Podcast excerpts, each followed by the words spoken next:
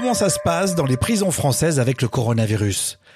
Moi, c'est Rémi Bertolon et vous avez lancé, comme tous les matins, au lever du soleil, l'info en brief sur assistants vocaux et podcast.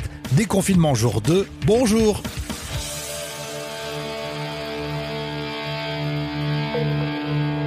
Au lever du soleil? Avec Rémi. Remets ton masque, s'il te plaît. Merci. À la une de ce podcast, les prisons françaises face à la crise sanitaire. Des femmes de détenus ont envoyé une lettre à la garde des Sceaux. Écoutez justement ces femmes sur Loopsider News. Nous nous sommes organisés et regroupés pour nous faire entendre et faire valoir les droits des personnes détenues, de nos proches, au vu de cette pandémie de Covid-19. Elle s'appelle Charlène, Léa, Barbara et elle s'exprime très clairement. Madame la ministre de la Justice, le président de la République, lors de son allocution télévisée, nous a répété à de nombreuses reprises que nous étions en état de guerre sanitaire. Malgré cela, vous feignez de ne pas entendre les nombreux professionnels du droit, associations, organisations de défense des droits des personnes détenues en France, qui sont terrifiés par la crise sanitaire et le foyer épidémiologique ou cluster en puissance que représente chacune des prisons. Et ces femmes prennent pour exemple des décisions prises par la garde des Sceaux. Le 17 mars, vous avez pris des mesures brutales, telles que de couper les détenus de tout parloir et de toute activité en détention. Ce qui signifie concrètement que les détenus passent 23 heures sur 24 en cellule. Et puis à votre avis, est-ce que dans les prisons françaises, on peut parler de gestes barrières? Comment pouvez-vous faire respecter les mesures de protection essentielles contre le coronavirus dans les prisons telles que l'OMS le, préconise, à savoir se laver fréquemment les mains, à l'eau et au savon et ou l'utilisation d'un gel hydroalcoolique? Alors que vous avez refusé le gel par peur que les détenus n'en détournent l'usage et que les savons sont rationnés, voire inexistants d'éviter les contacts proches et de maintenir une distance d'au moins un mètre avec les personnes quand les détenus se retrouvent entre deux et sept par cellule. Ces femmes de détenus lancent le débat le replay en intégralité sur Loopsider News.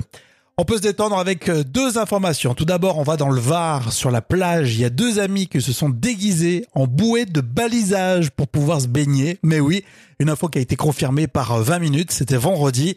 Les deux hommes ont été coupés d'une amende de 135 euros pour ne pas avoir respecté le confinement en rigueur.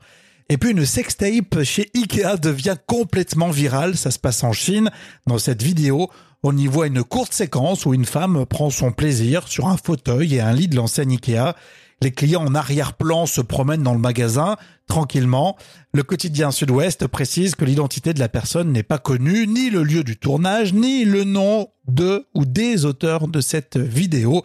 Ce buzz contraint tout de même le magasin d'ameublement à appeler sa clientèle à un comportement civilisé.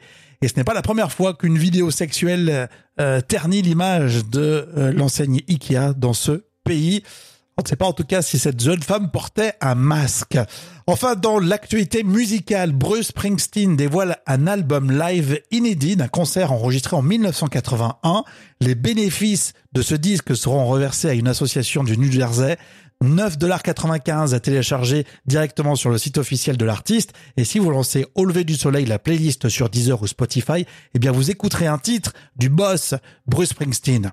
N'oubliez pas, nous sommes sur les enceintes connectées. OK Google, quelles sont les dernières infos au lever du soleil ou Alexa active au lever du soleil podcast. Dans l'épisode précédent, on s'intéresse à un lama qui a développé des anticorps efficaces contre le coronavirus. On vous souhaite le meilleur pour aujourd'hui.